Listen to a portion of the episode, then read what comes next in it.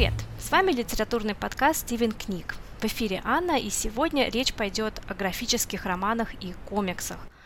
И разобраться мне в этом незнакомом для меня жанре поможет мой гость Александр. Здравствуй, Александр. Добрый день, если можно так сказать, конечно, учитывая, что уже сейчас половина первого в России. У кого как. У кого-то еще не вечер. А до сих пор многими графические романы не признаются литературным жанром. А, и многие не относят это к серьезной литературе, да и к литературе вообще, и я сама до недавнего времени как-то скептически относилась к этому жанру, но вот теперь решила больше в этом разобраться, попытаться понять, как пел Боб Дилан, не осуждайте то, что вы не можете понять. Особенно, мне кажется, в российском сознании графические романы и комиксы — это что-то из разряда детских игр, детских развлечений. Так ли это? Честно говоря, я считаю, что э, данная тенденция в современном мире уже изменилась, и многие люди стали с симпатией относиться к комиксам и графическим романам, в основном благодаря киноконвейеру Marvel и DC, и многие кинокомпании стараются сейчас создать свою собственную франшизу, которая основана на первоисточнике, и этот первоисточник в данном моменте не обязательно должна быть книга. Это может быть и комикс, и графический роман. Но между графическим романом и комиксом мы можем провести невидимую границу, которая будет различать их э, идейно. И здесь плавно мы можем перейти к главному разделителю этой темы.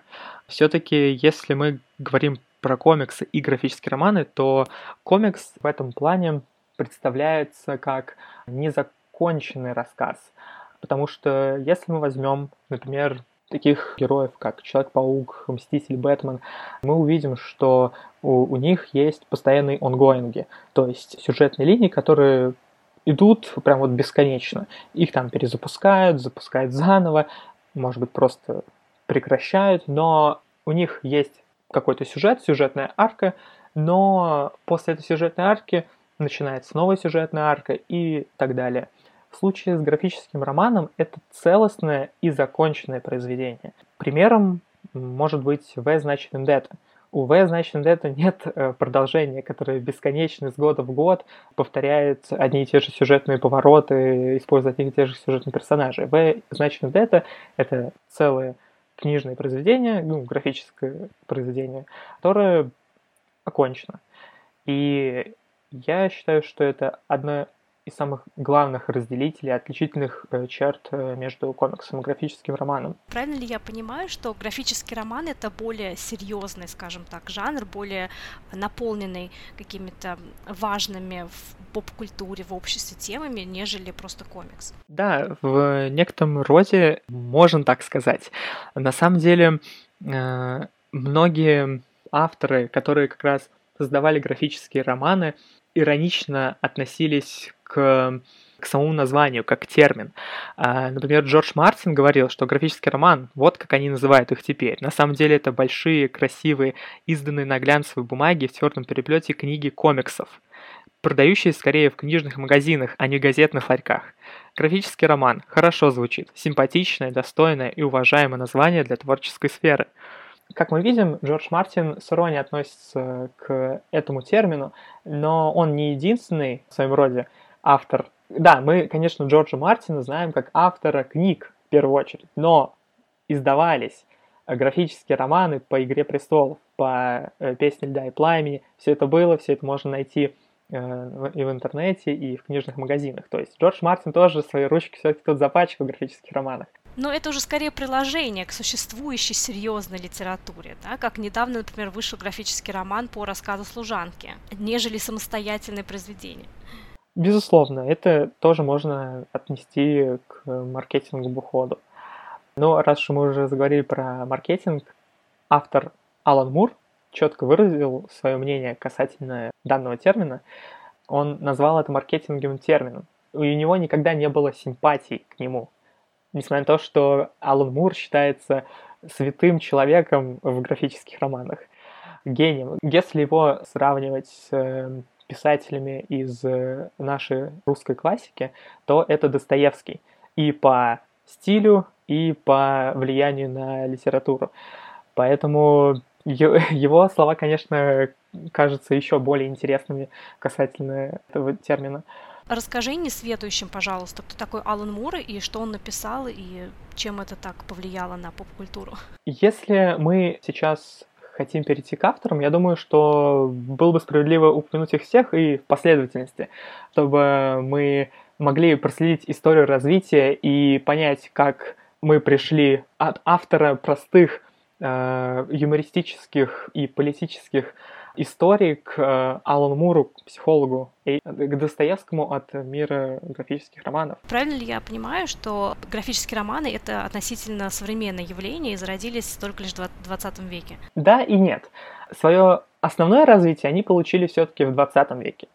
Но на самом деле мы можем проследить, что вот эти последовательные графические образы существовали задолго до письменности, и многие писатели видят истоки как раз комического искусства в изобразительном повествовании древних. То есть мы вспоминаем пирамиды, мы вспоминаем рисунки на этих пирамидах внутри гробницы, где мы видим, что есть последовательное действие, что какой-то фараон жил, мы видим, что на стенах он был богатым человеком, что он делал, как он встретил свою смерть рассказывается история на стенах внутри гробницы. Ведь это тоже последовательное искусство. Да, там нету еще вот этих пузырьков, об, облачков э, с диалогами, но это как раз одно из первых искусств на самом деле. И в этом плане, наверное, египтяне успели обскакать всех, но использовали они это, конечно, для загробного мира, а не для маркетинговых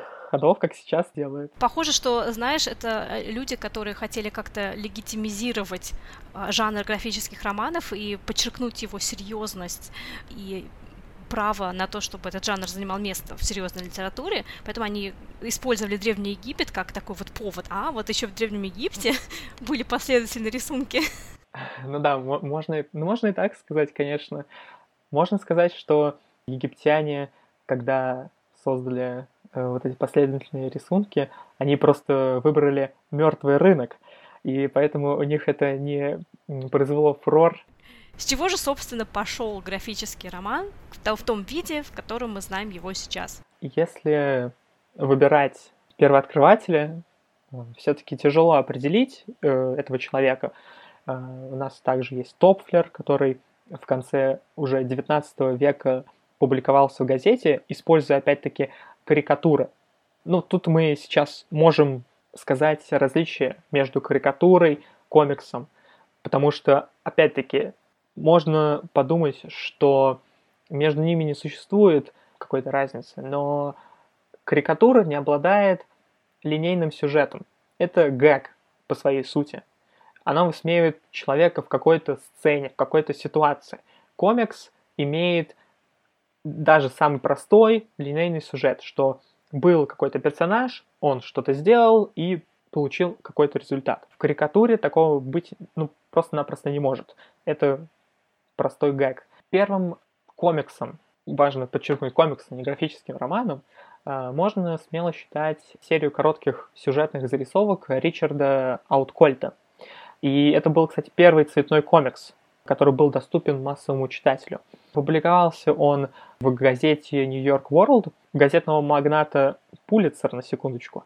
Сюжет был простой. Это были графические зарисовки, которые рассказывали забавные истории о жизни незатейливого малыша из трущоб. Сам комикс назывался «Желтый малыш». Про этого желтого малыша рассказ состоял из смешных ситуаций, в которых оказывался главный персонаж. На самом деле, это была сатира, направленная как и на политиков, как и на некоторые социальные слои общества. Потому что мы можем отметить, что речь малыша имитировала сленг малограмотных жителей нищих городских районов. Реплики персонажей при кажущей простоте были неоднозначны, построены на игре слов и провокативном подтексте. А, но самое интересное, что меня зацепило в истории этого комикса, то, что это был один из первых комиксов, и он не только повлиял на сферу комиксов, графических романов, то есть не только на сферу последовательного искусства, на сферу визуального искусства, но также он повлиял и на, на литературу, и на публицистику, потому что дальше произошел очень интересный случай. Когда «Желтый малыш» стал очень популярным, за него началась война. Были многие другие газеты, которые хотели его заполучить, собственно, в свое пользование. Начались споры, распродажи, перепродажи.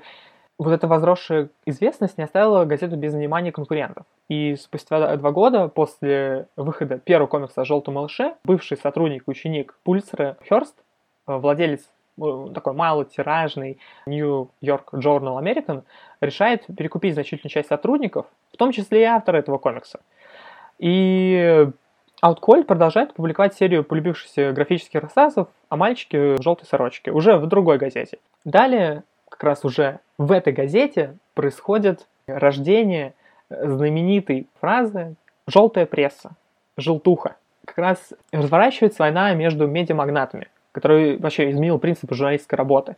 И в погоне за массовым читателем стали использовать скандальные, шокирующие материалы, сплетни, слухи владельцы не гнушались э, создавать даже какие-то инфоповоды а, без каких-либо аргументов или доказательной базы.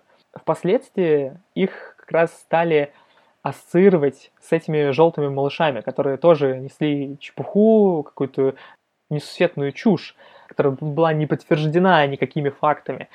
Когда я делал исследование на э, тему комиксов графических романов, попал на статью про желтого малыша, э, я увидел как раз карикатуру на тему этих медиамагнатов. И там стояли два медиамагната друг против друга, будто они борются между собой. И они оба были одеты в желтые сорочки. И таким образом они пытались э, высмеять их с помощью, собственно, тех же средств, которые они использовали для создания вот этих э, инфоповодов. И, по-моему, это очень иронично. Собственно, отсюда пошло вот это выражение «желтая пресса», «желтая газета», «желтуха», вот это все. Получается, все началось с комиксов именно.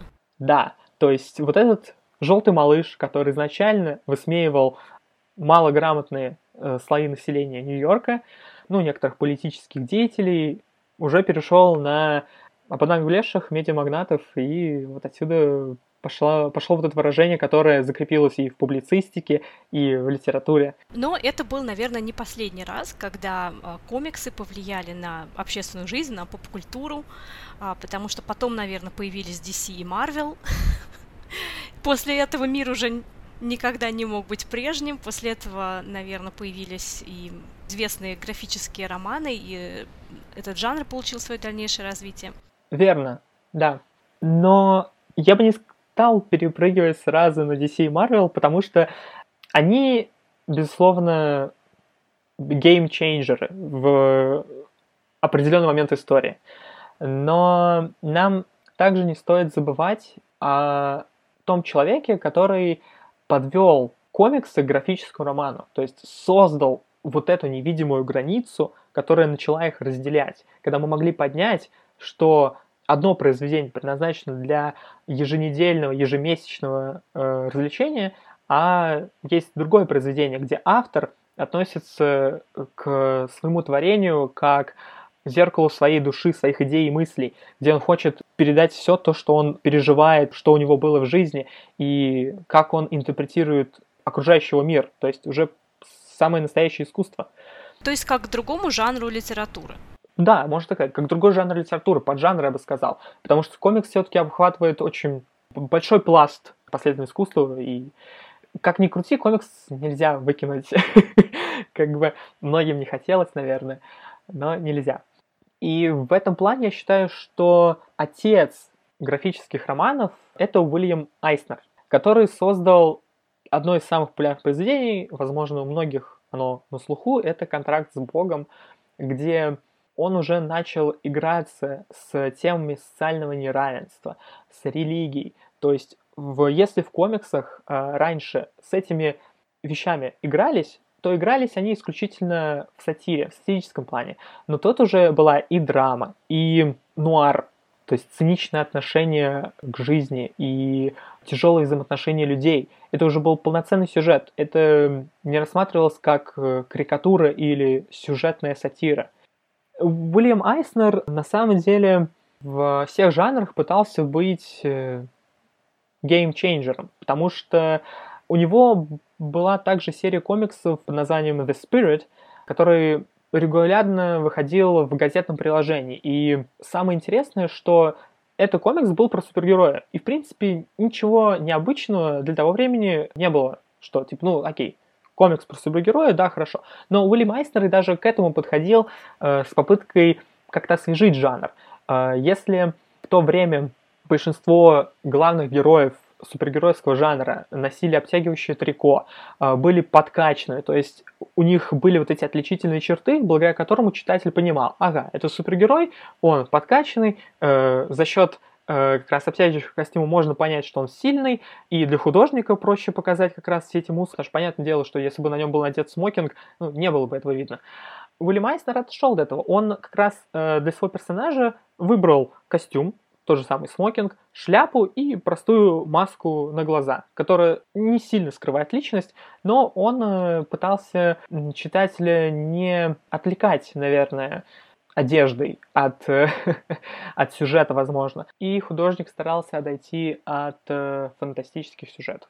Что же было дальше? Как, э, как развивались графические романы после Айснера и что мы имеем сейчас? Дальше автор как раз Алан Мур, про которого мы говорили в самом начале подкаста, укрепил те позиции, которые задал Уильям Айс, то есть искусство, где автор пытается донести свои идеи и мысли, где он не пытается сделать просто развлекательный жанр. Безусловно, через развлекательный жанр мы тоже можем доносить разную философию, но в конкретном случае акцентировалось внимание на мироощущении автора, на э, тех идеях, на политических, не знаю, даже координатах, философии.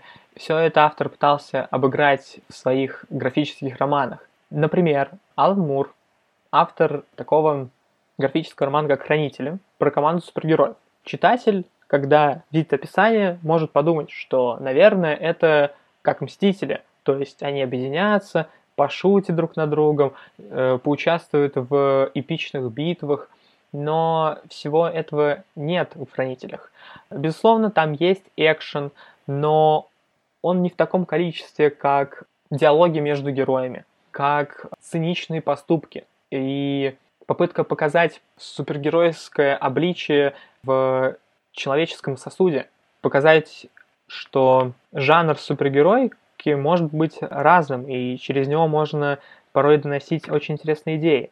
Если а, опять мы возьмем хранителей, то сама по себе история ну, довольно интересная, потому что автор обыгрывает тему государства через сатиры Ювенала – я воздержусь от использования латинской версии фразы и сразу перейду к переводу. Кто устережет самих сторожей? В данном случае у нас есть команда хранителей, которые следят за порядком в стране, ну, в их случае в США, и если есть хранители, которые следят за порядком, кто watch over the watchman.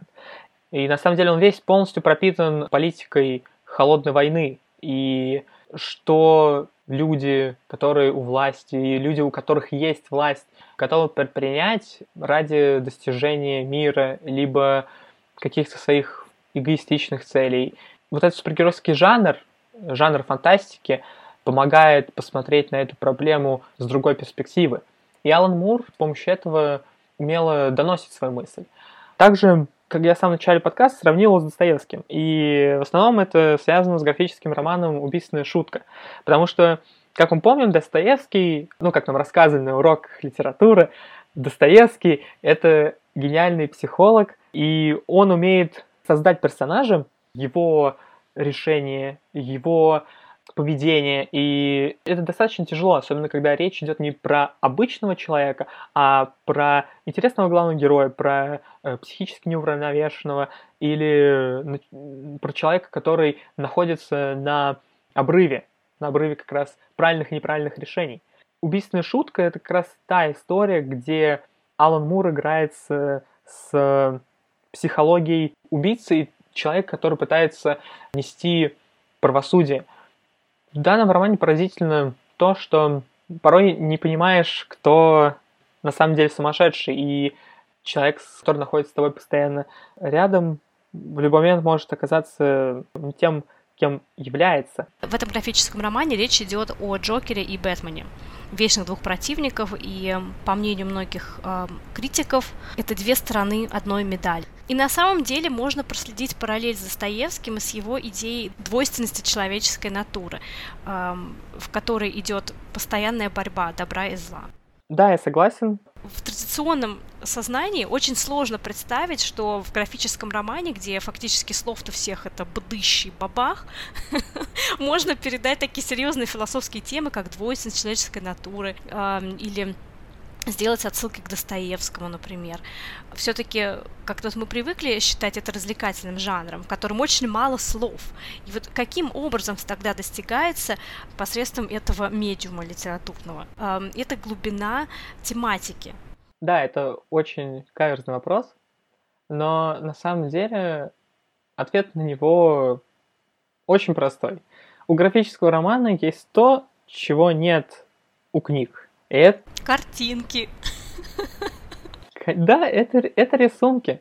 Потому что рисунки могут передать цветовую экспрессивность, могут э, служить символом. И образ в данном случае может просто передаваться через рисунок. Тебе не требуется десятистраничное описание поединка на Бородинском поле от э, Толстого. Достаточно взять э, двухстраничный разворот, добавить интересную цветовую гамму, акцентировать внимание на тех деталях, которые важны в данный момент для сюжета.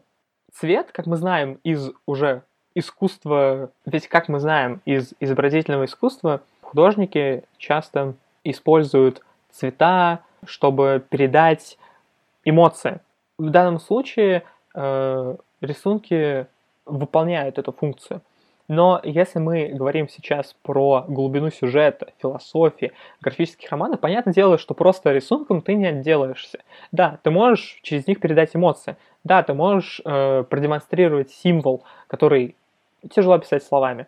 Только увидев, человек может прочувствовать это, потому что все-таки для человека существуют так называемые визуальные триггеры. Прочитав их, ты их не всегда можешь словить но увидев перед собой, они могут воздействовать на читателя.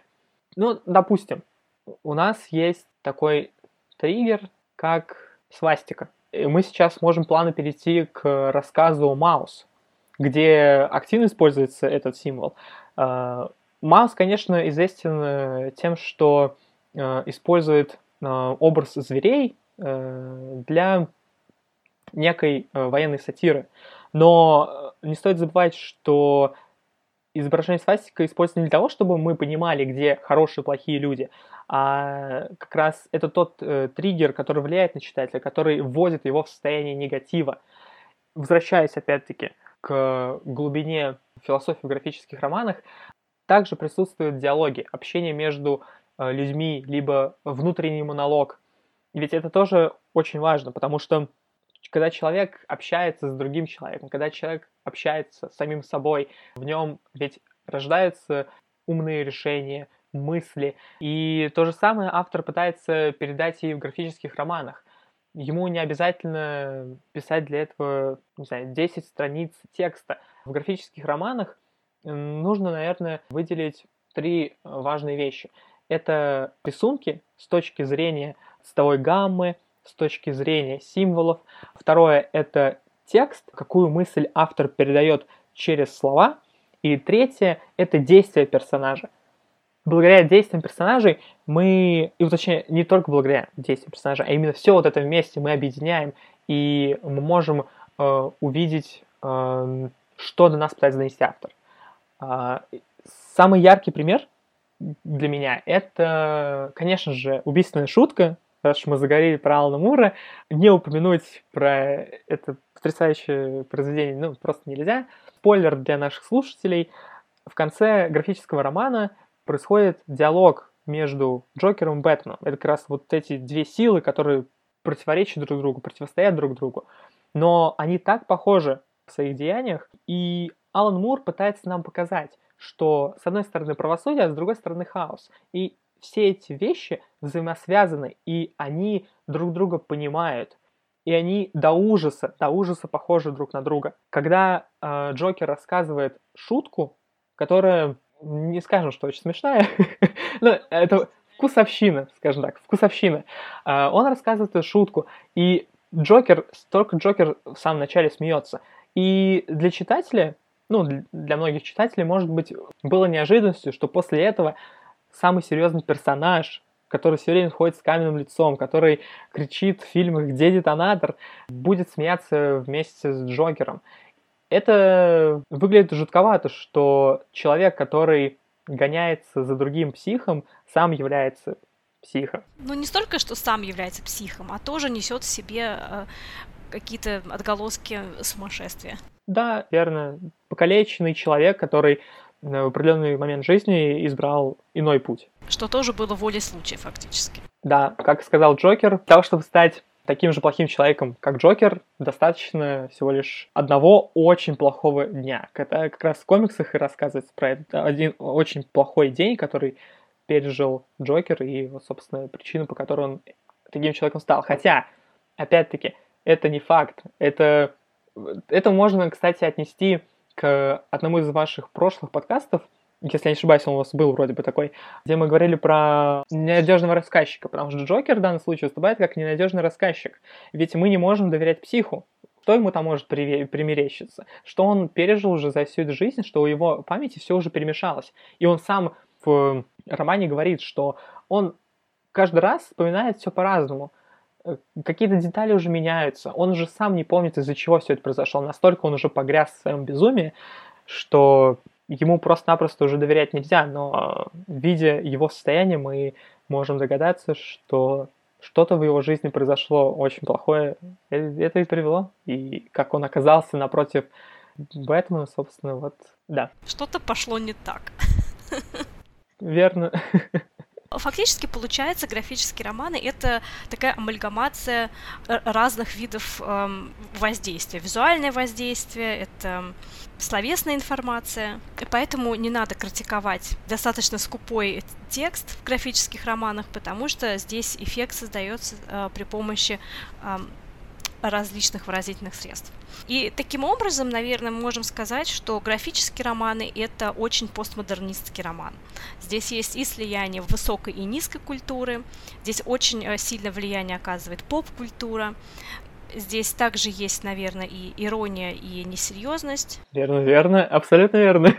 И некая мультимедийность э, доносимая информация, о чем я только что сказала, да, это визуальная информация, словесная информация. Поэтому, да, наверное, мое мнение немножечко поменялось в пользу графических романов. Теперь, а, когда ты мне рассказал, я вижу, что э, все намного серьезнее, чем просто бутыш-бабах. Ну, если дать еще более точный пример, ну, представим, что наши слушатели никогда не читали графический роман. И комикс они не брали, не так, ну, словно слышали, что да, картинки с каким-то там текстом. Э, мы можем привести такой очень простой пример из кино.